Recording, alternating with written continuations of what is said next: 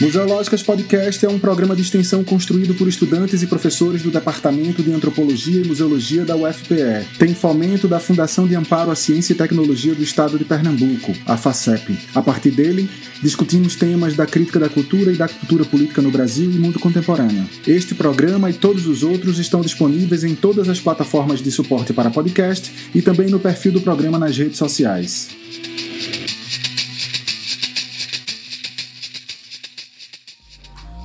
É uma criança no elevador procurando a mãe. O Brasil está perdido no elevador procurando a mãe. O Brasil é uma criança no elevador procurando a mãe. O Brasil está perdido no elevador procurando a mãe. A Semana Internacional Menino Miguel é uma semana que foi construída por mim, pelos movimentos sociais e organizações, é, para lembrar a passagem de Miguel aqui na Terra. É, é uma semana com lives, com temas relacionados ao processo Miguel, para informar as pessoas como o que vem acontecendo dentro do processo, há questões que implicam com relação ao racismo, ao classismo, branquitude, entre outros, outros pontos. É, tivemos um ato, quarta-feira, para lembrar é, um ano de Miguel. Esse ato aconteceu aqui em Recife, em outros estados aqui do Brasil e também fora do Brasil. É, a Semana Internacional Miguel vai até o dia 5 de junho, com encerramento com a, com a live com o pessoal da Rede de Mulheres Negras e a Articulação Negra de Pernambuco. É, estamos na Semana Internacional Menino Miguel. Ela ocorre desde o dia 30 de maio e vai até o dia 5 de junho. É, hoje, dia 4, nós temos na programação, a uma hora da tarde, a live é, internacional com, as, com personalidades é, de todos os países que vão falar sobre é, a cobertura internacional né, e o acompanhamento do processo de Miguel, inclusive na ONU. Essa live, live ela vai ser transmitida pelo afroresistance.org, pela página no Facebook, Semana Internacional Menino Miguel. É, à noite nós teremos às 19 horas uma live é, que vai ser é, transmitida pelo Instituto Menino Miguel, falando do papel das universidades, no caso Miguel. Amanhã, a uma hora da tarde, nós teremos a live com Adriana Calcanhoto, é, onde ela vai que, vai, que será transmitida também pela semana, pelo Facebook da Semana Miguel, onde ela falará é, um pouco sobre o caso e cantará uma música feita, dedicada ao menino Miguel. E à noite, nós teremos transmissão é, 17 horas, por transmissão da Rede de Mulheres Negras e da ANEP, ao encerramento da semana, é, com falas da Mirtes e de mulheres da Rede de Mulheres Negras e da ANEP. Hoje vivo num futuro construído por meus pais. Ficam histórias e heranças, tesouros ancestrais. Meu presente foi sonhado muitos, muitos anos atrás pela mão do povo negro, pela mão do povo indígena. Salve Rei Xangô e seu reino, terra de paz e justiça. Terra de paz e justiça. Terra de paz e justiça.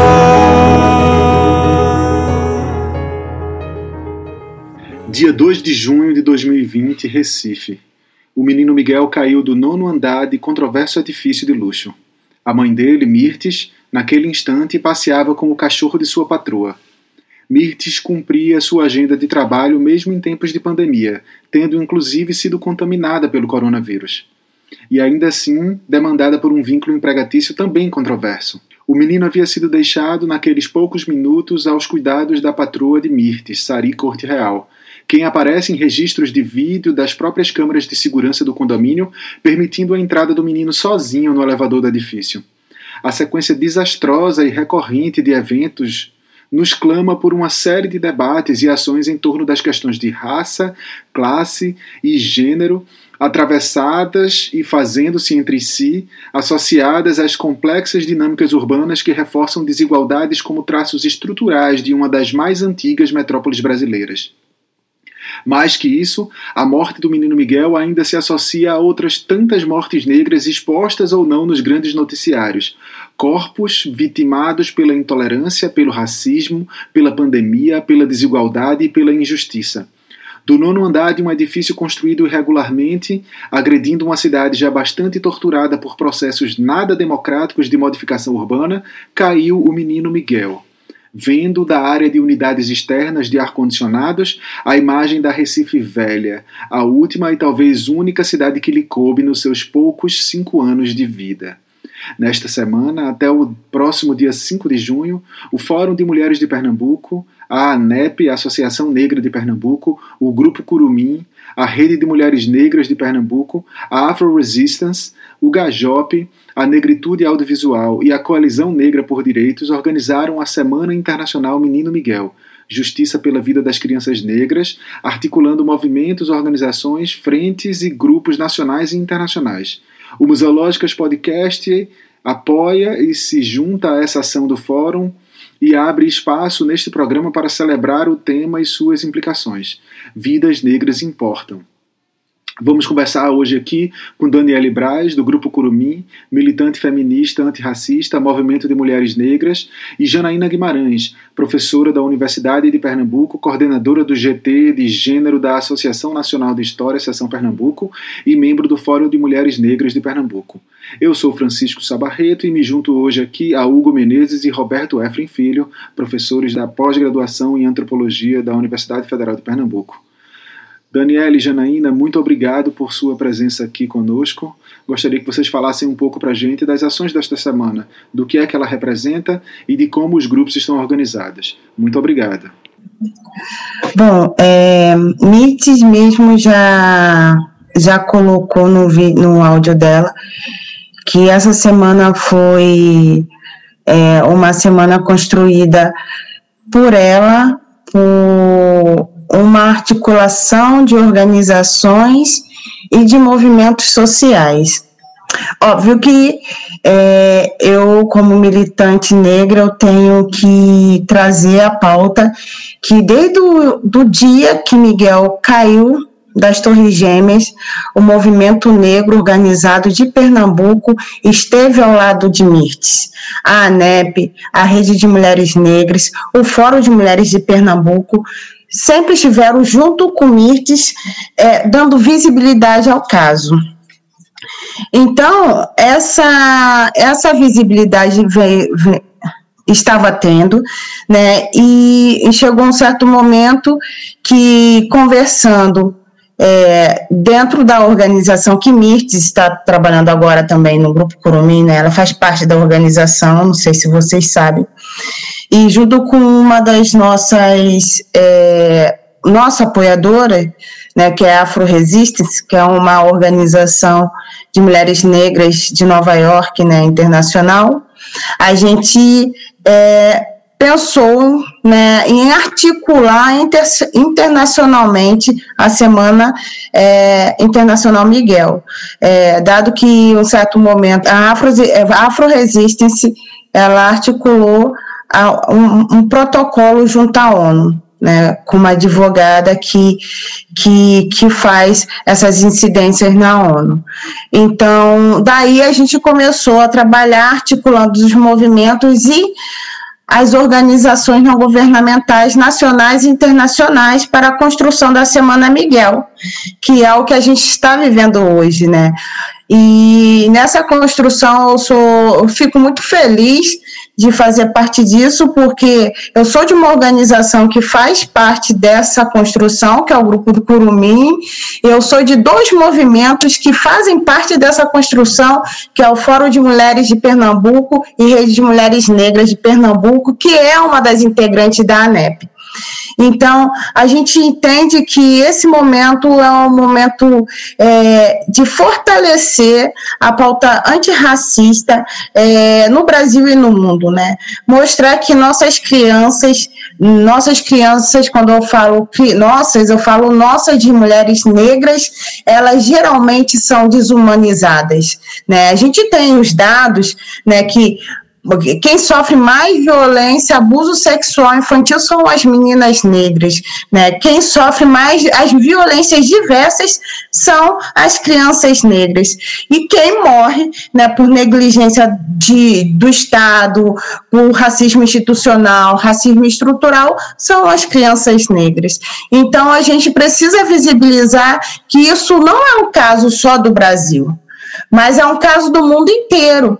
E a gente, com o caso de Miguel, a gente está dizendo para a Justiça de Pernambuco que a gente não não aceita o racismo institucional com que ela está tratando o caso, né? Que a gente não aceita o racismo estrutural que faz com que a gente esteja no estado, tenha um caso dessa visibilidade, visibilidade e a gente não tenha nenhum pronunciamento de nenhum gestor público a nível nacional, né, a nível estadual.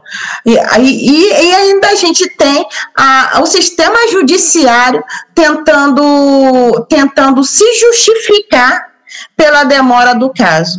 Né? Eu sou eu sou oriunda do Rio de Janeiro e há pouco tempo teve um caso no Rio de Janeiro que foi o caso Henri. O caso Henri, ele tinha algumas complicações, porque o, o, o homem o violentador é um homem que é ligado às milícias do Rio de Janeiro. Isso poderia ser um processo demorado, porque as milícias no Rio de Janeiro têm muita força, mas não foi demorado. Terminou em seis meses, cinco meses, três meses, não me lembro exatamente.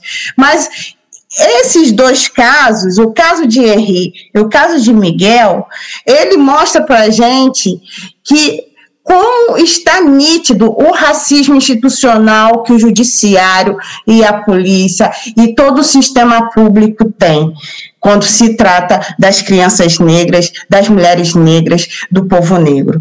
Então, essa semana a gente vem pautar justiça por Miguel, porque a gente quer que Sari Corte Real, né, ela, ela seja punida pelo ato que ela fez, né, e e mostrar para a sociedade que essa justiça não é só uma justiça para Mirces, mas para, para várias mulheres que perderam seus filhos. Né? E Sari, é, e a gente também quer mostrar para a sociedade que, que uma mulher branca não tem direito de matar um, uma criança negra, porque é assim que acontece nesse estado né, num, num, estado que historicamente é colonialista. Né? A gente veio de, de, de, um processo de escravização de seres humanos e Recife era um dos pontos focais. Então, a, a, a sociedade recifense ela é muito desigual e essa desigualdade coloca a certeza da impunidade nas pessoas brancas. Então, a gente também é, vem, vem falar que as pessoas brancas não tem direito à impunidade. E por isso que a gente vai continuar lutando, a gente vai continuar na luta, a gente vai continuar cobrando para que a justiça seja feita e para que o judiciário é, é, trate o caso com, com, com o rigor da lei. Né, como se fosse um caso de uma pessoa branca, porque é assim, né? Se o caso for de uma pessoa branca, a, a, a, a justiça né, funciona de uma forma diferente. Se o caso for de uma pessoa negra, a justiça funciona de, de, de outra forma. Então, a gente quer cobrar mesmo do Poder Judiciário é que ela se posicione e que ela é, venha fazer um contraponto ao, ao racismo institucionalizado que é tão enraizado nesse, nesse sistema, né, nessa, nessa, no sistema jurídico. Complementando a fala de Dani só um pouquinho, eu acho que a gente precisa repensar também, é, e, eu acho que isso é uma coisa que marca muito essa relação, que é a situação das, das domésticas no período do lockdown. Né? É, várias dessas domésticas elas foram colocadas em cárcere privado, né? elas foram colocadas como é, serviço essencial, né? e elas não eram serviço essencial, obviamente, mas elas foram colocadas como, e agora é engraçado porque elas não são grupos prioritários para receber vacina. Né? Os caminhoneiros, por exemplo, que são um terço da população de domésticas no Brasil, a gente tem é, seis, é, anota, é, é numerados pelo IBGE 6,9 milhões de domésticas, e essas domésticas é, é, compõem três vezes a população de caminhoneiros. Os caminhoneiros são grupos prioritários, eles agora entraram como sendo vacinados, e as domésticas não entraram. Né? E são as pessoas mais expostas, tanto que a Claunice Gonçalves foi a primeira pessoa a morrer no Rio de Janeiro. E uma coisa que fica marcada para a gente é que se você vai procurar, isso foi uma conversa que nós tivemos ontem no fórum, uma colega nossa estava fazendo uma reportagem, todas as reportagens se referem a ela como a empregada que morreu no Rio de Janeiro vítima de Covid. Ela não é nem nomeada ela não é sequer nomeada nas reportagens, né? E aí você vê que essa, que dessas empregadas domésticas apenas 1,7 são sindicalizadas e apenas 27% tem a carteira de trabalho assinada. E aí uma das da, a, a líder, né, da Fenacra, da Fenacra, que é a Luísa a Luísa Batista, teve conosco na, numa live na semana passada e ela falou sobre como esse, essa, essa, essa situação das domésticas ela se tornou muito mais abusiva no período das quarentenas, né, porque muitas que já não tinham esse registro foram colocadas para ficar com serviços emergenciais, né? Então você tem as relações que já são racializadas e abusivas, né? É, é, é, extremamente abusivas, entrando no seu no seu limite máximo. E aí o que, que a gente pode pensar dentro disso? A gente pode pensar que mais de um milhão e, e meio de postos eles foram perdidos por essas empregadas, né, é, que tiveram que recorrer a esse auxílio emergencial, que foi, que voltou e que a gente sabe como é que ficou, né, a gente tem que pensar nessas trabalhadoras invisíveis, né, porque é, é a, a, a, a, gente pensar que o, o, o patriarcado e a sociedade neoliberal, ela só sobrevive a partir desse trabalho invisível, né, e o que é uma coisa muito hipócrita, é, é, é, do nosso lugar também acadêmico falando é que quando eu estou no fórum ou quando eu estou em alguns lugares, eu não preciso falar sobre isso. Por quê? Porque eu não vou ensinar a, a, a essas mulheres o que elas sofrem todo dia. Mas eu preciso falar para a branquitude o que, ela, o que ela faz todo dia. Porque se eu chamar alguém de branca, essa pessoa se ofende. Porque se eu disser assim, você é branco, a mesma coisa que eu estava falando de racismo reverso. Porque a racialização não passa pela branquitude. A branquitude é algo universal, porque é muito mais fácil ser universal do que ser branco. Porque admitir que existe uma racialização da branquitude que, que, que, que, que guarda os privilégios. Né? Então, é muito complicado é, é, tratar com a branquitude dos seus privilégios, não é tratar com os negros do racismo. Não é explicar. Eu não preciso explicar para Dani o que é o racismo. Eu não preciso explicar para Mirtes a violência que ela sofreu. Mas eu preciso estar tá falando com brancos o tempo inteiro sobre branquitude, porque isso é que não é admissível.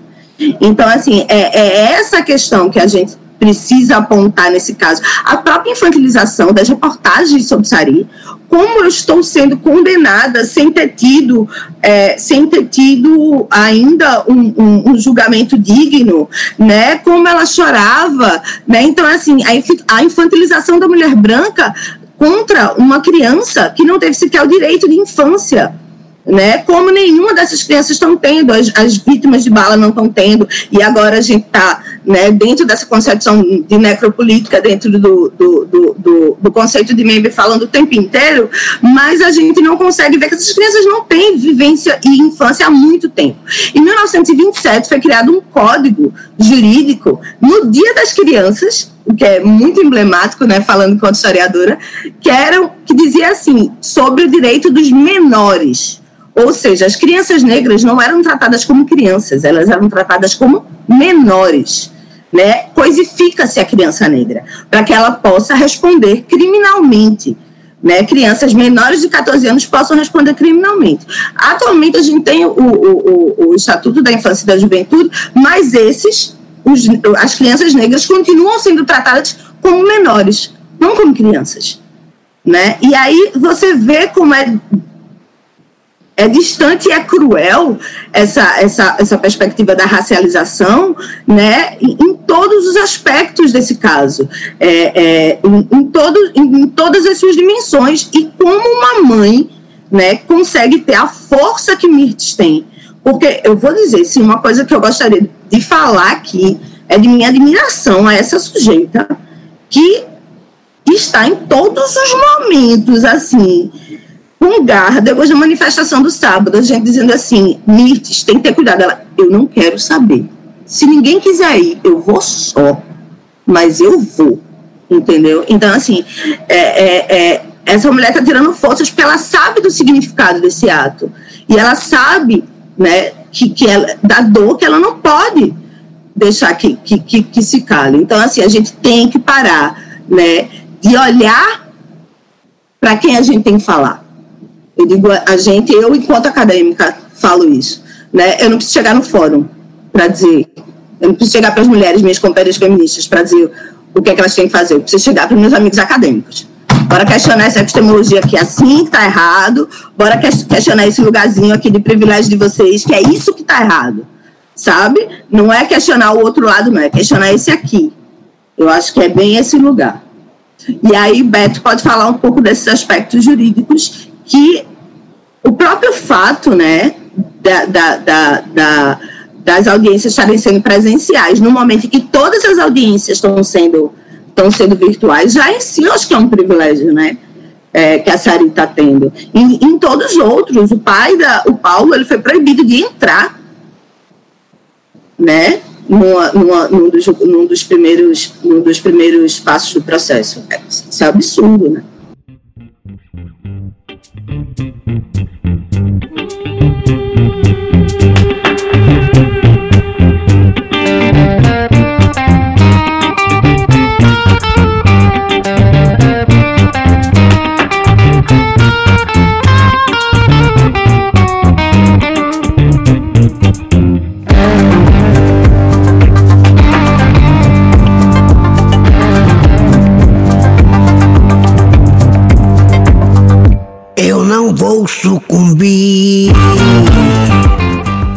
Queria pôr a Janaína e, Daniele uma questão que tem mobilizado muito as discussões em torno do caso da morte de Miguel desde que ela aconteceu. Vocês falaram bastante da necessidade de nós compreendermos este caso no interior das relações raciais muito desiguais que nos formam, né, como país vocês enfatizam a presença de racismo no caso e nós concordamos com isso contundentemente. Entretanto, essa foi uma controvérsia posta em torno do caso logo no seu início.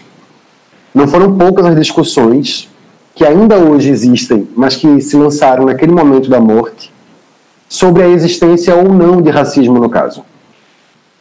Por exemplo, muitas pessoas próximas, pessoas com condição de classe parecida com a minha, por exemplo, com um lugar racial da branquitude próximo ao meu, questionaram a existência do argumento do racismo.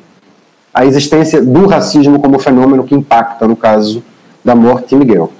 E essas pessoas diziam: ele morreu sendo uma criança filha de empregada doméstica. O que é que o racismo tem a ver com isso? Por que Sari é racista ou pode ser acusada de racismo por ter deixado um menino dentro do elevador. O que o racismo tem a ver com o abandono? Essas controvérsias, elas, como eu disse, mobilizam a discussão do caso desde o início, desde o início. E certamente tem a ver também com o modo como os agentes de justiça têm tratado este caso também desde o início. Acho que importa lembrar, não é? Logo de início, Sari foi presa acusada de homicídio culposo.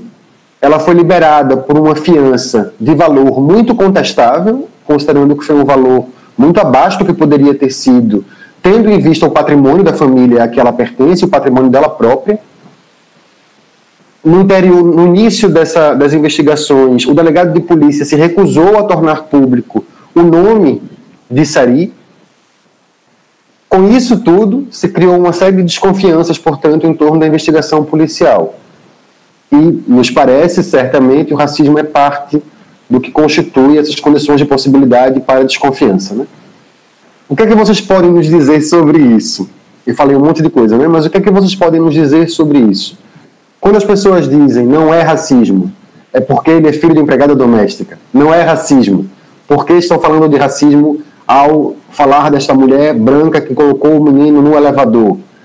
Ser negro não influencia o fato, não influencia o caso? Qual é a presença do racismo aí? É isso. Deixa eu só complementar a tua pergunta, Beto, assim, talvez uma, um desdobramento dela, para Janaína e para Daniela bater um papo com a gente. É, primeiro, eu queria agradecer muito por vocês estarem aqui conosco, tá? Janaína e Daniela, é um prazer imenso estar aqui com vocês hoje.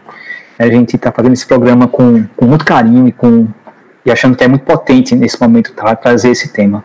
É, eu queria complementar a pergunta de Beto, que foi muito bem, bem feita, mas pensa também assim, como é que esses conteúdos sobre racismo eles se agudizam nessa experiência atual que a gente está vivendo no governo antidemocrático que a gente está é, sendo regido, né? Então, é, será que talvez esse negacionismo estrutural, negar o racismo, não é uma prática que está é, agora contaminando esses discursos acerca do caso é, do menino Miguel? Vocês podiam falar um pouquinho sobre isso também? Essa atual conjuntura brasileira, como isso deixa ainda mais difícil é, o que Beto está chamando aí de identificação do racismo nesse caso, que, que é a tragédia de Miguel. São questões é, estruturantes, né?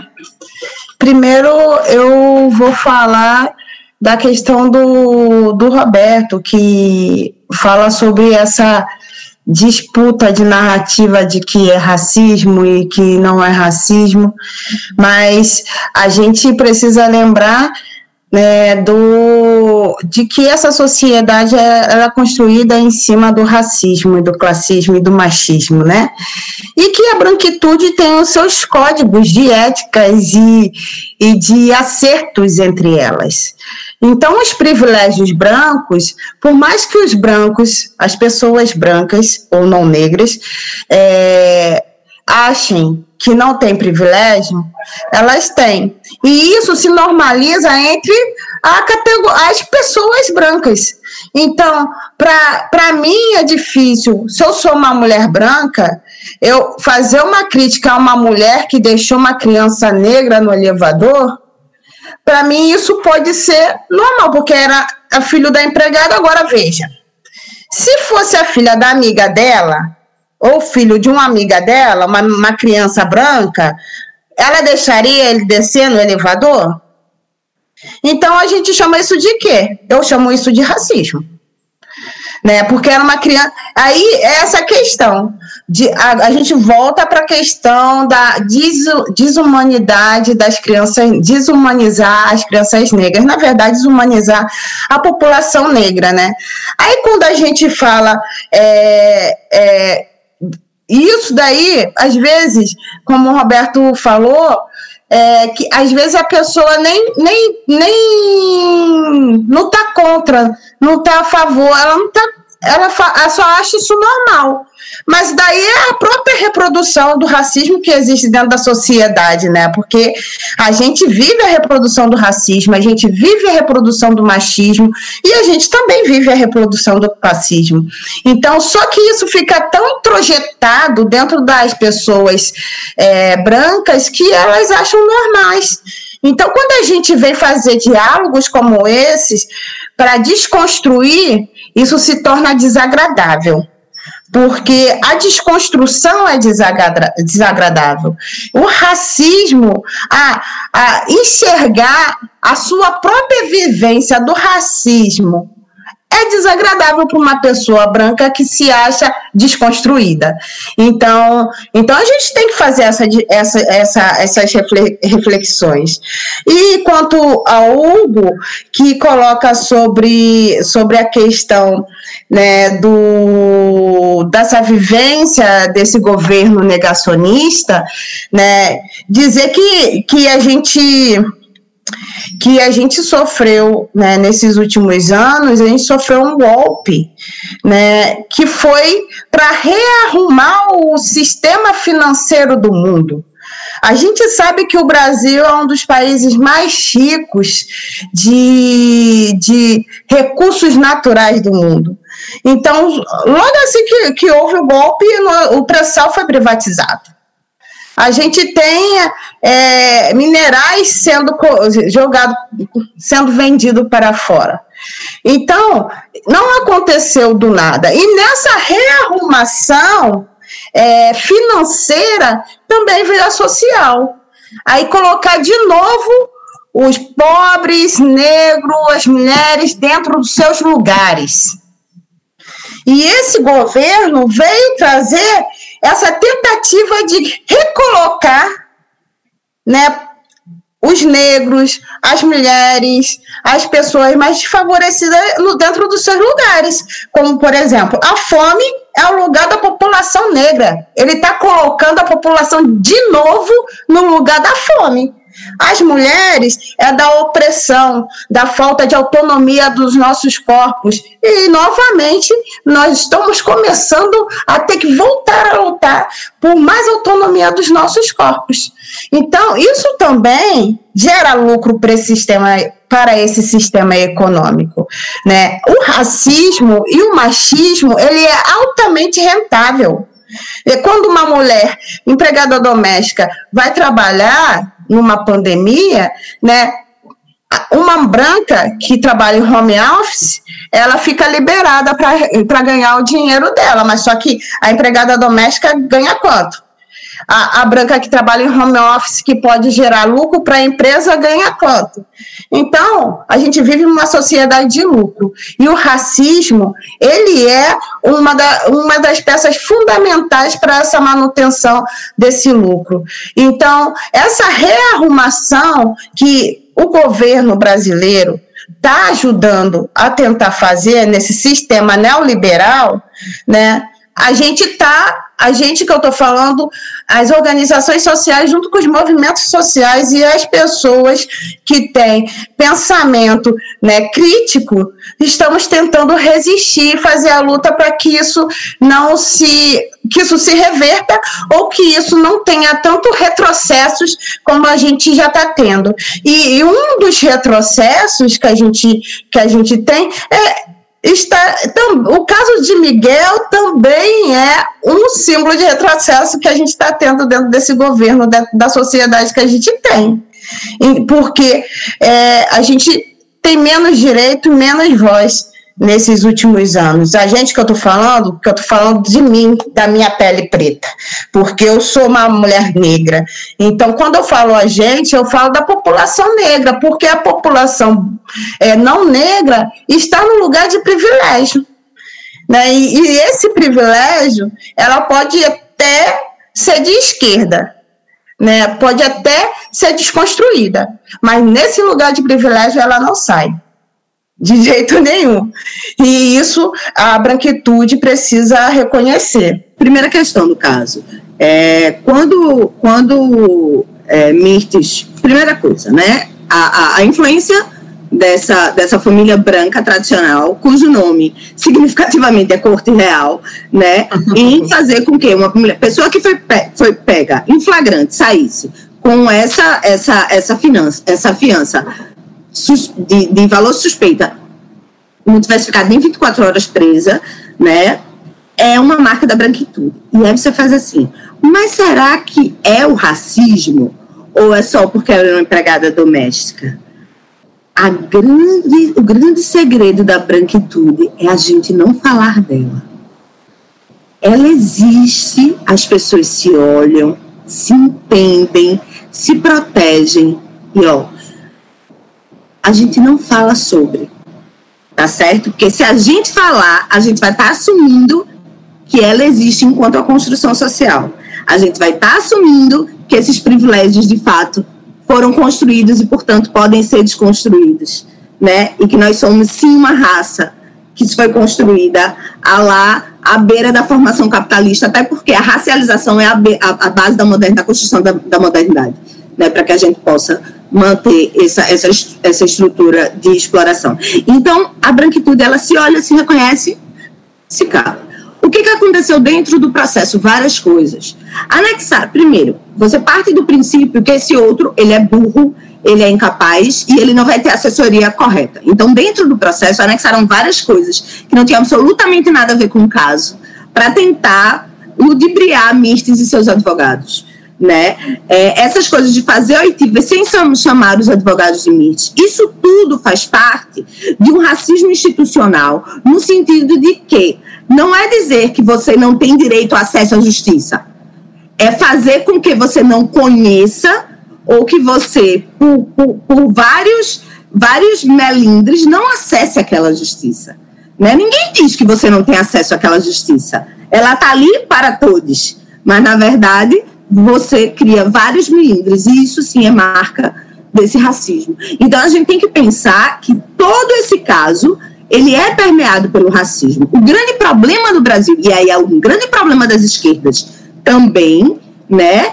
Vamos pegar as esquerdas e dar tapinha na bunda. Esses intelectuais da esquerda da década de 70 e 80 foi trazer a classe para o centro do jogo, né? E esquecer que nós somos um país racializado, né? Se você pega a Otaviane, Florestan e a galerinha aí que esqueceu das classes, lá antiga, essa galerinha nova pós-ditadura que agarrou-se na raça, e esquecer que existe sim uma distinção de privilégio que coloca Beto num lugar e coloca Jana no outro, né? Isso é real. Não estou colocando no, no, no, sentido de, de, de é, é, no sentido de onde a gente vai circular, o que, que a gente precisa fazer o que que eu preciso fazer para ser ouvido e o que é que você precisa fazer para ser ouvido. Isso é estruturalmente diferente, né? Então a branquitude ela se constitui a partir desse silêncio sobre si, né, e desse apontar sobre o outro. Então qualquer falha minha vale 10 apontamentos. Uma falha sua ou de qualquer outro branco ela é silenciada. E isso, no caso de Miguel, é extremamente marcante. Então, é, é, o que o Hugo falou, com certeza, a gente está tendo um retrocesso em todas as questões, que é aquela coisa do patriarcado é, é, é, do, da volta do patriarcado conservador. A gente estava vivendo um patriarcado liberal, no sentido de que era um patriarcado que bota para lascar. Em nós todos, que é racializado sim, mas que estava aceitando né, os avanços LGBTQIA, que estava aceitando é, alguns avanços sobre as mulheres, que estava aceitando algumas coisas, e agora, com essa ordem Bolsonaro, a gente voltou para um patriarcado conservador que quer acabar com todos esses pequenos avanços, que, assim, na verdade, não são pequenos, são grandes, porque salvam a vida de pessoas, né? não mudam a base, mas salvam a vida de pessoas, e, assim, vida é diferença, né? Lógico. Mas a gente está voltando para esse patriarcado conservador nessa ótica. Então, assim, com certeza que esse momento está fazendo uma diferença enorme. E aí, é, é, sobre, sobre a minha fala, ou sobre o estilo de fala, como eu falo com essa ênfase, ai, agora pegou fogo, é porque para me fazer ouvir enquanto mulher negra em determinados espaços, eu tive que aprender a falar com mais ênfase né? Eu, eu, eu penso, enquanto professora, quando entro na sala de aula, para as alunas e os alunos, as alunas e os alunos calarem, eles demoram muito mais do que quando meus, meus colegas brancos entram em sala de aula. É quase um movimento automático. Quando eles entram, todo mundo cala. Quando eu entro, eu tenho que fazer, ei galera, vamos aí, vamos aí dar aula, para todo mundo poder me escutar. Porque o meu lugar ele não está resguardado. Nem na academia, nem em coisa nenhuma do mundo. Por isso que a gente precisa transformar esse lugar, que é o nosso lugar acadêmico, e transformar a sociedade como um todo. Absolutamente, né? Janaína, Daniele, eu queria ouvir vocês também sobre, sobre a, a proximidade dessa, dessa, da morte do menino Miguel com a morte de um personagem de um homem negro também, como George Floyd, assim. São duas mortes da pandemia, né? Duas mortes dentro da pandemia. Não são mortes extraordinárias que existem somente porque dentro da pandemia, né? Essas mortes são mortes corriqueiras, né? O corpo negro é um corpo morto recorrentemente na grande cidade mundial, mas não somente na grande cidade global, né? Em qualquer cidade do planeta. Mas essas duas mortes mobilizaram em seus lugares específicos é, muito dentro da pandemia. Né? Eu queria que vocês falassem um pouco de que forma vocês enxergam a pandemia como um dos, um dos, um dos uma dessas zonas de, de, de potência, de força possível para fortalecer, para dar ainda mais força aos movimentos. E, e o outro lado dessa história, de que forma também vocês enxergam o momento da pandemia como um momento que eventualmente, inclusive, reduz essa força, né? Como é que vocês enxergam o momento que a gente está vivendo como um momento que infla ou eventualmente como um momento também que, que faz com que os movimentos percam força por causa da da, da, difícil possibilidade de estar junto, da difícil, das, das difíceis, difíceis condições de faz, do fazer-se junto num momento como esse que a gente está vivendo? Então, eu vejo que as duas mortes foram muito próximas de, de George Floyd de, de John de Miguel, mas a gente não pode esquecer que a pandemia trouxe diversas outras mortes, como você falou, Francisco, e uma das mortes também muito emblemática é a morte de João Pedro no Rio de Janeiro, que estava dentro de casa e foi fuzilado por policial, né? E assim como o genocídio nas favelas do Rio de Janeiro e nas de São Paulo, que são mais violentas do que aqui de Pernambuco, né? Isso isso mostra assim, isso como você fala, né, as partes boas e as partes ruins, as potências que tem e as vulnerabilidades, é, vejo que são muitas vulnerabilidades. Porque durante esse processo de pandemia, principalmente aqui no Brasil, né, é, a gente também foi um momento que, primeiro, ficou nítido é, as desigualdades estruturantes, nítido as desigualdades dentro do sistema de saúde, é, nítido as desigualdades as acessos aos serviços totais, né? Então, isso ficou nítido. E, além disso ficar nítido, também é, deixou a população é, em maior vulnerabilidade em maior vulnerabilidade numa pandemia de Covid é o quê? Morrer. Né? Então é a população negra que está morrendo. É a população que não tem saneamento básico, que não tem, é, que, que trabalha no mercado informal e não pode trabalhar por causa das medidas restritivas e por causa do lockdown.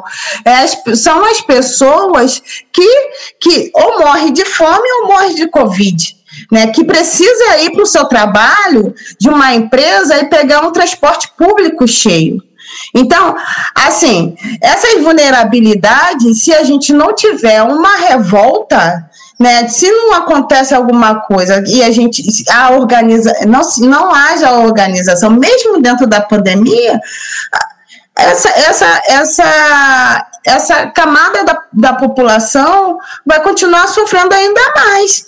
Imagine se Acontecer, aconteceu isso com Miguel. Então, já chamou a atenção da categoria das trabalhadoras domésticas estarem trabalhando num período de, de lockdown e de medidas restritivas. Isso daí já é uma coisa pautado. Agora, não todas as, as trabalhadoras domésticas trabalham mais no período de quando é decretado lockdown, porque já deu visibilidade, né? Assim como o George Floyd morreu pedindo a mãe e o, e o, e o João Pedro também estava procurando a mãe, tem muitas mães, né, que estão perdendo filhos e que estão morrendo também pela Covid.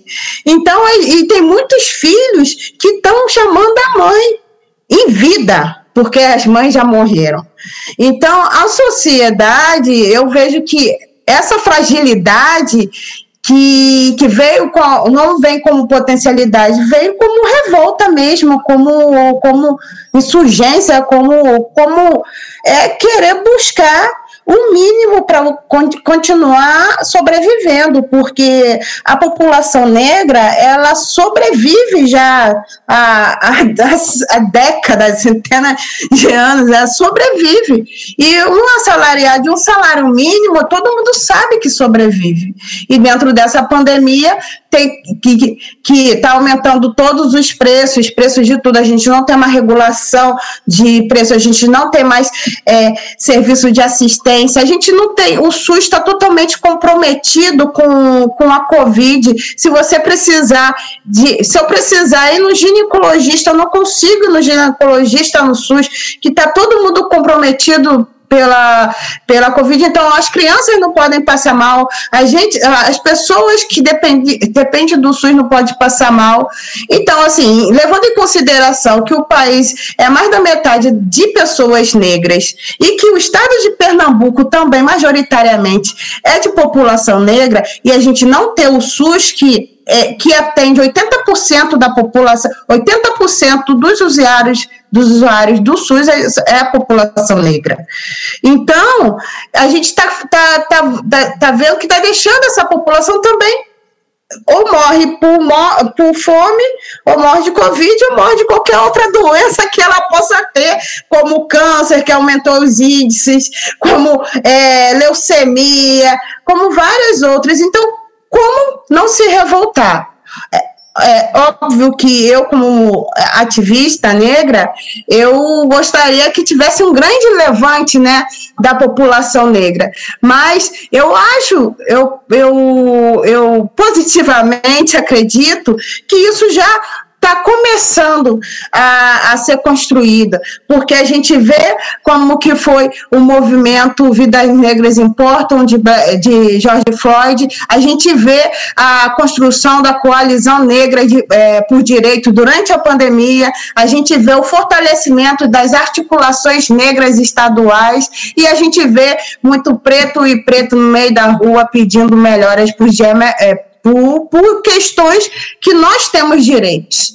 Né? E também a gente pautar e, nos lugares que a gente está o privilégio branco. Né? Isso a gente não pode deixar de pautar, porque a gente não pode dizer só que, que não existe, que existe o racismo. A gente tem que dizer que o racismo ainda existe porque o privilégio branco é interessante para esse sistema. É interessante para a população que tem o poder. É interessante para essa pequena população que concentra os recursos, que concentra o, o dinheiro, o capital, né? Enquanto a maior parte da população morre de fome, morre de Covid, morre por abandono do sistema que já fez para ela morrer, né? É, aquele, é a necropolítica, né? Tá na moda falar necropolítica, mas essa, essa política já foi política de eugenia nos anos 90, nos anos 80, já teve várias já teve várias, vários, vários pensadores ideológicos de fazer uma limpeza do Brasil, né, de fazer eugenia. Então, isso também faz, esse governo também traz uma proposta de eugenia, é isso que ele está fazendo. Ele não compra vacina ele não comprou porque ele não quer, porque ele sabe que quem vai morrer é a população negra. Então, o processo de eugenia está feito. E quando fala da população negra e, e, e vê uma criança de 5 anos cair morrer, para quem está matando mais de 400 mil mil pessoas por negligência, não vai é, dar importância para uma criança negra que, que a gente já sabe que a população negra é, é desumanizada, ela que sente para, para uma parcela da branquitude, ela que menos tem dor, ela que aguenta mais tempo em pé no ônibus, ela que aguenta fazer os serviços mais duros, elas são as menos inte intelectualizadas, porque ainda tem isso, né? Porque além de ser negro, também não, não, não pensa, né? Então, então esse, essa insurgência dos movimentos negros vem trazer que a gente pensa né, que a gente tem várias é, intelectuais é, que estão aí na academia, como nossa companheira Janaína, né, a gente tem Lúcia Xavier, Conceição Evaristo, Sueli Carneiro, tem referências como Lélia Gonzalez, que era outra também, que é muito referência para nós, mulheres negras. Então, mostrar que a gente sabe o que acontece direito, né? A gente sabe o que é o racismo e que a branquitude finge que não sabe porque isso é interessante para ela e que dessa forma ela consiga consegue viver na desigualdade com, com um pensamento mais tranquilo, né, para eles, né, mas sabendo que eles estão no lugar de privilégio, mesmo negando. Eu só quero chamar a atenção para uma coisa, é que a diferença de como a, a, a branquitude olha esses movimentos, né? Porque, por exemplo, como, quando teve o, o Black Lives Matter com o Floyd, todo mundo virou hashtag. Todo branco era apoiador da hashtag, todo mundo importava. Né? Todo mundo se importava. Né? A vida do negro americano ele tinha um valor. Mas a vida do negro brasileiro ele não tem esse mesmo valor. Né? Então, é, é, é para a gente ver como a nossa sociedade ela vê isso diferente. E assim, eu não estou querendo fazer uma campanha do, do não a, vamos tocar fogo nos brancos, não é isso.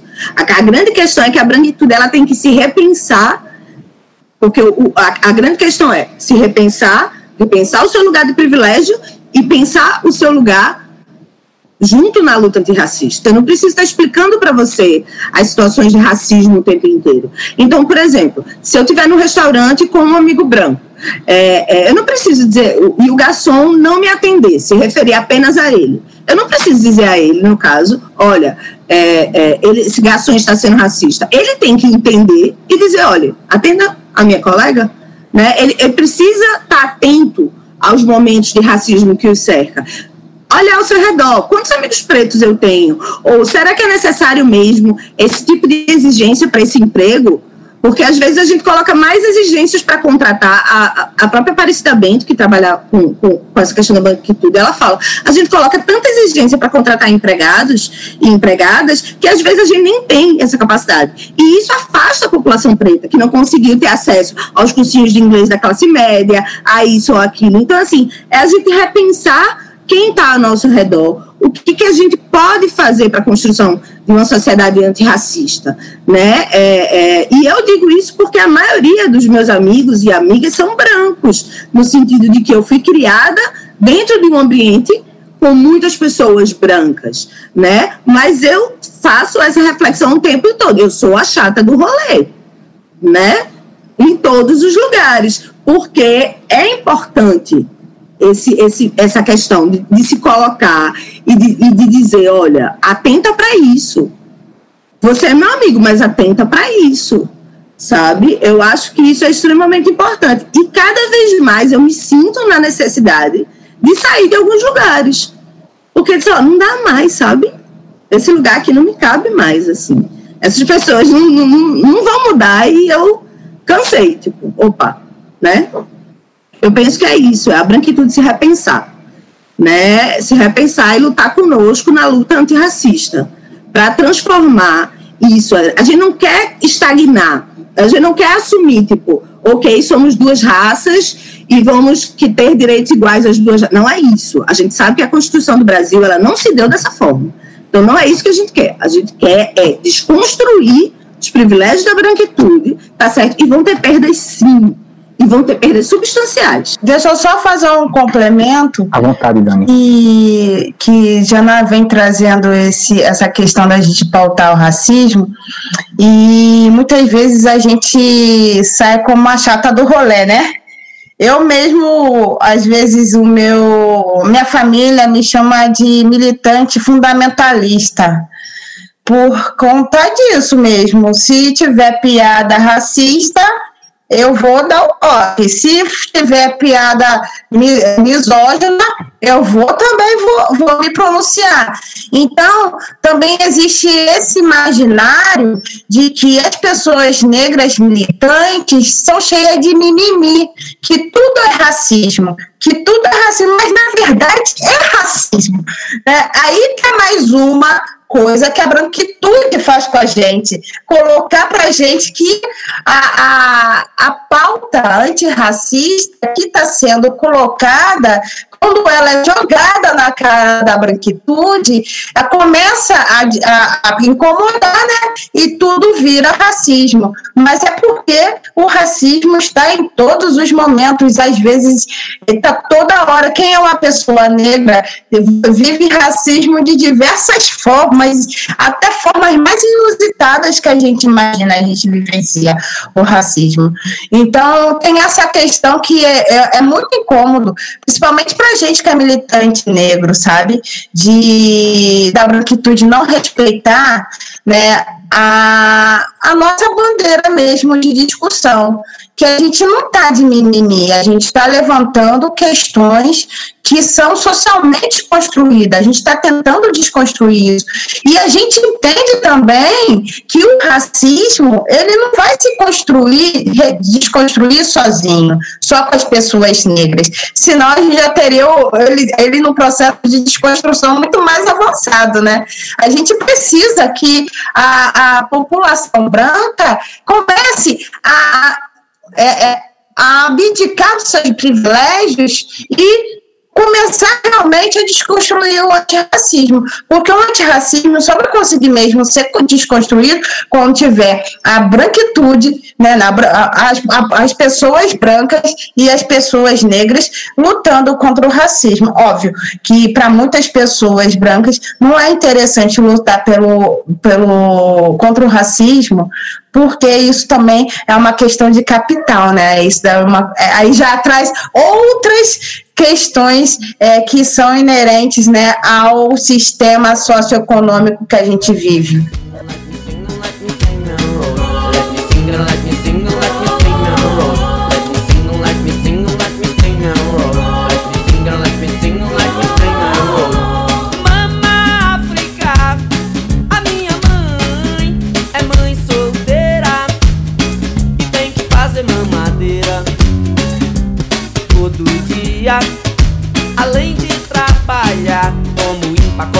Bandeira nas casas Bahia.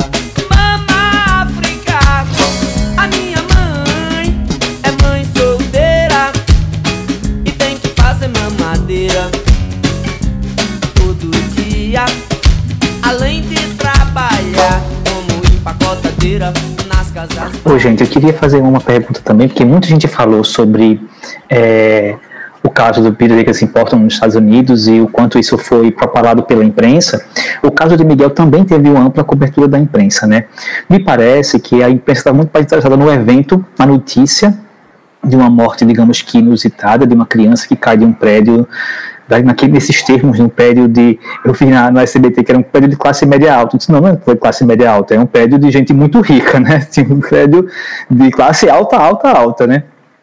É, e, mas parece que essa cobertura ela arrefeceu ao longo do, do tempo, né? a gente não, não, escuta mais a imprensa se dedicar a esse caso, parece que o interesse era muito mais no evento, na notícia daquele do, da morte, do que necessariamente no, no, no, movimento de acompanhar o processo, de reivindicar é, finalizações para esse processo, punições para esses processos, punição aos culpados, a culpada por esse processo, né? que no caso é Sara Corte Real. É, aí eu fiquei perguntando, queria ouvir de vocês, assim, é que eu acho também que a imprensa brasileira tem muita dificuldade de pautar o racismo estrutural. Parece que o racismo só aparece ele não, ele não aparece no caso de Miguel para a imprensa, ele só aparece quando é algo é, referente à cor da pele, quando alguém chama o outro de macaco, quando, sabe, quando parece muito direto e, e óbvio que é racismo. Quando o racismo tem, tem, como falou a Dani, tem várias formas, né? Ele vivencia a população negra, vivencia o racismo é, das formas mais sutis, das formas mais, mais, mais óbvias, e a branquitude não percebe, não, não, não, não consegue ver e a imprensa não pauta. Então, minha pergunta é vocês acham que essa imprensa brasileira ela ainda não encampa uma ideia antirracista? Essa imprensa brasileira que, que acompanha os casos como o caso de Miguel, ou o caso dos meninos que estão desaparecidos no Rio de Janeiro, ou o caso do, do menino que foi fuzilado dentro de casa, que a Dani citou como exemplo aqui também no Rio de Janeiro, os vários casos caso da Agatha, vários, vários casos de, crianças e de pessoas negras que, são, e sofrem violência, eles não são pautados como, como, como racismo e a imprensa parece que o racismo vira algo não dito, não pauta uma experiência de imprensa, de cobertura de imprensa antirracista. O que, é que vocês podiam falar sobre isso? Primeiro, a gente sempre pergunta, né? A imprensa trabalha, essa imprensa hegemônica trabalha para quem? Para quem tem interesse que de fazer a manutenção do racismo, né?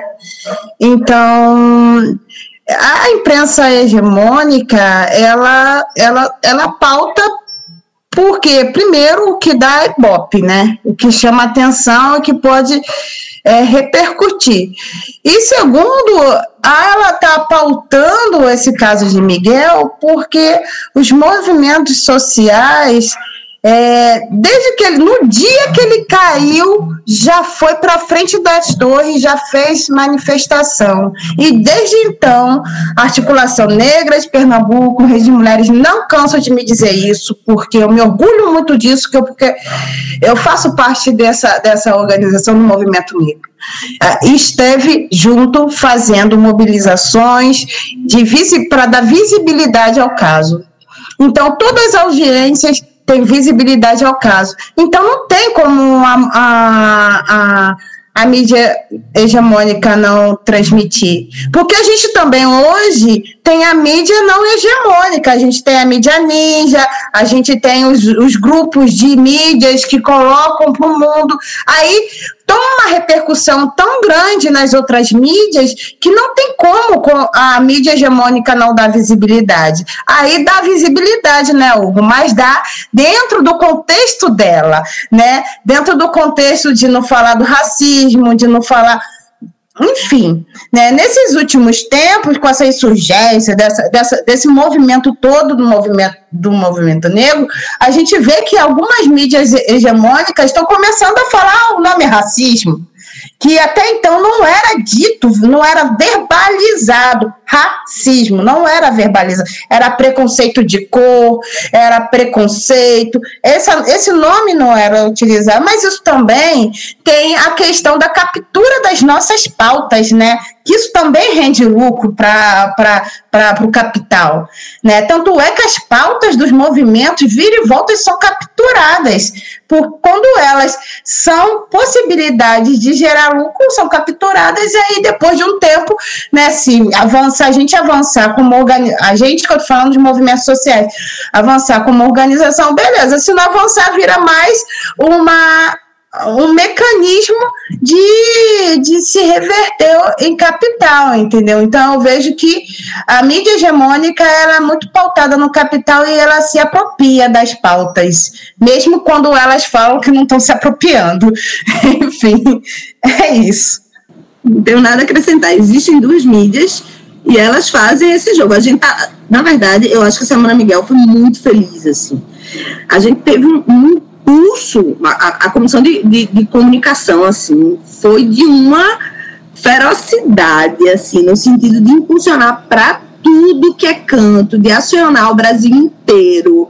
Então, assim, MIT saiu em todos os lugares, assim, até no, no Fátima Bernard, é, encontro com Fátima Bernardes, na, na televisão, em, em, todos os jornais, em, nas manifestações do Brasil inteiro. Então, assim, o trabalho da, dos grupos mesmo, da, da Rede de Mulheres, da ANEP, da, da, das comissões de comunicação, para fazer isso, tornou impossível que a, a, a como, a, como a, a Dani disse, que a mídia ignorasse, que a mídia hegemônica ignorasse a gente.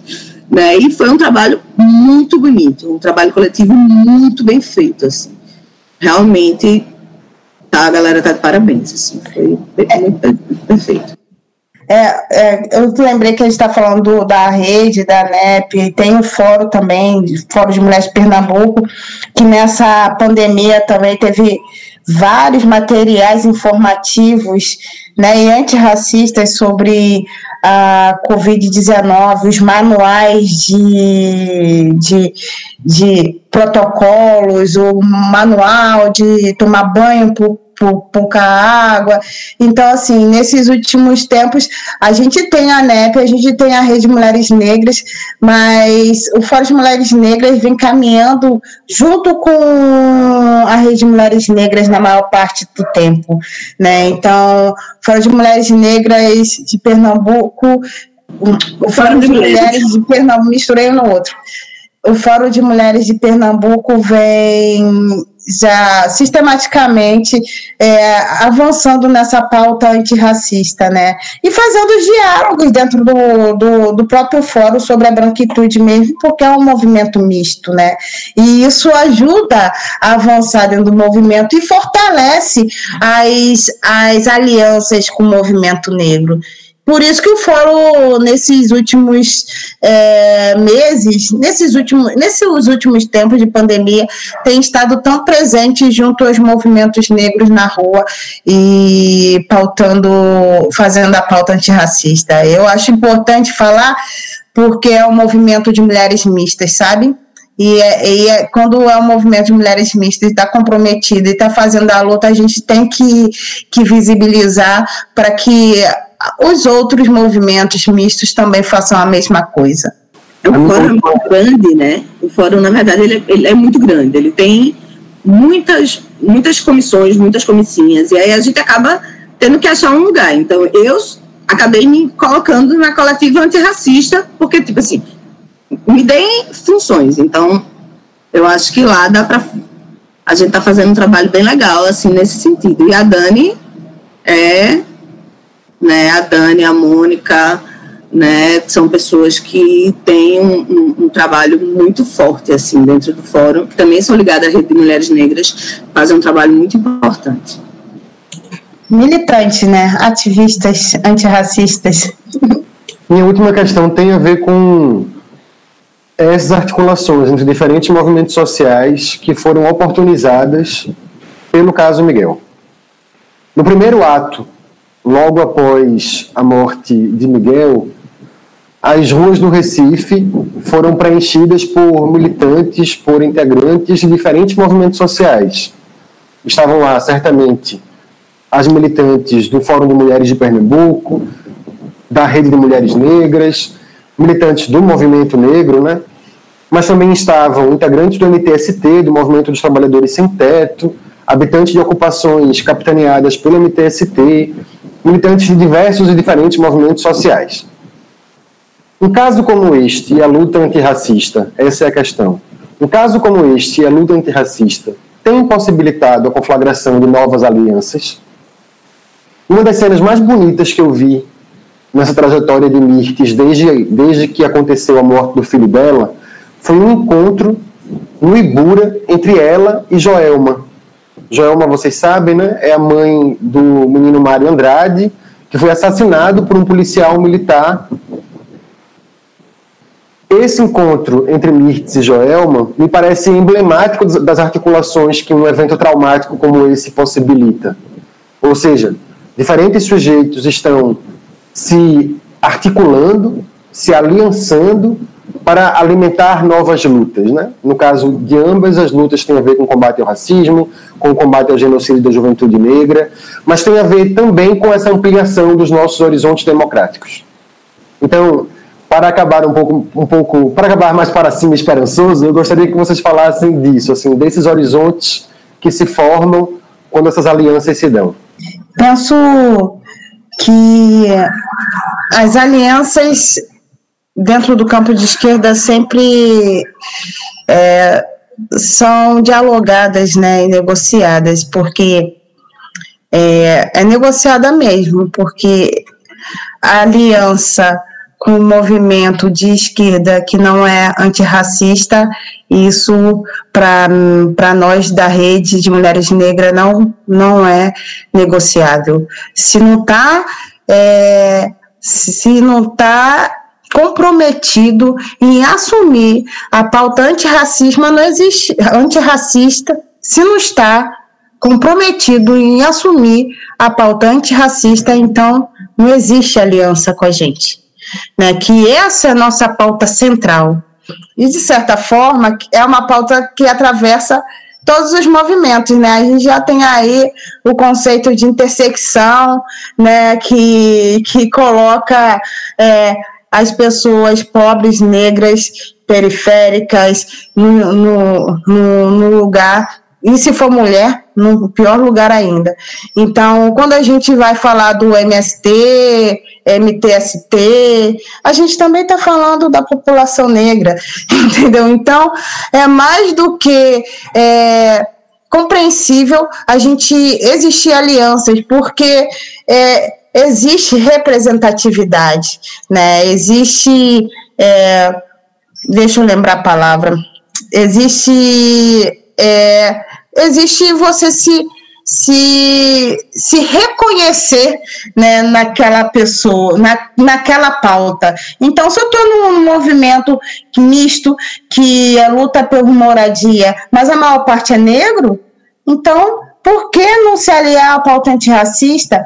Porque é, essas mães dos outros movimentos também sofrem, tanto como muitas mães sofrem, como o Mirti sofreu. Né? E essa articulação entre as mães que estão perdendo seus filhos, eu, eu acho que é, é, é muito importante, né? E, e, de repente pode surgir muitos bons frutos disso, né? Frutos é, de ganhos políticos, porque o Brasil, como o Roberto falou, a gente tem jovem morrendo a todo minuto, né? A gente tem o genocídio da, da, da juventude negra, a gente tem crianças morrendo, então se as mães se organizassem, fizessem esse, essa articulação, teríamos aí mais uma potência de luta. Mas é, eu entendo, né?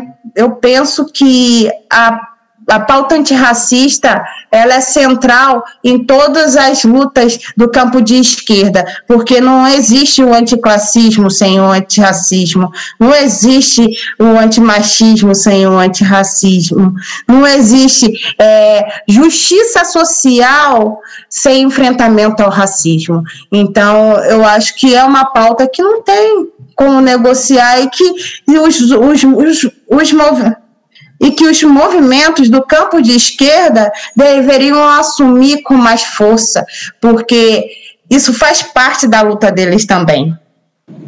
Eu não tenho nada, absolutamente nada a acrescentar. Muito obrigada, Dani. Muito obrigada. Assim, nada a dizer sobre.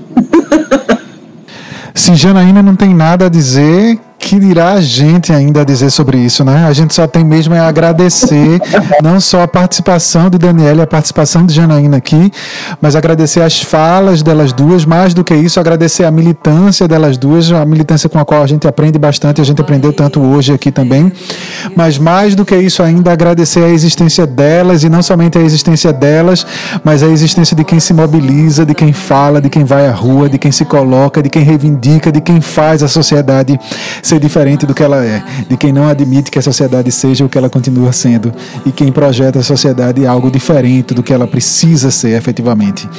Obrigado demais, Janaína, obrigado demais, Daniela, e também agradeço a Roberto, Beto, agradeço a Hugo também por esse dia tão, tão bom de aprendizados tão grandes para a gente aqui. Certamente um dos melhores programas que a gente já gravou. Certamente a gente, a gente se sente contribuindo um pouco mais publicando um programa como este que vai ser publicado e que, tá, e que você está ouvindo agora. E por isso ela leva pela mão.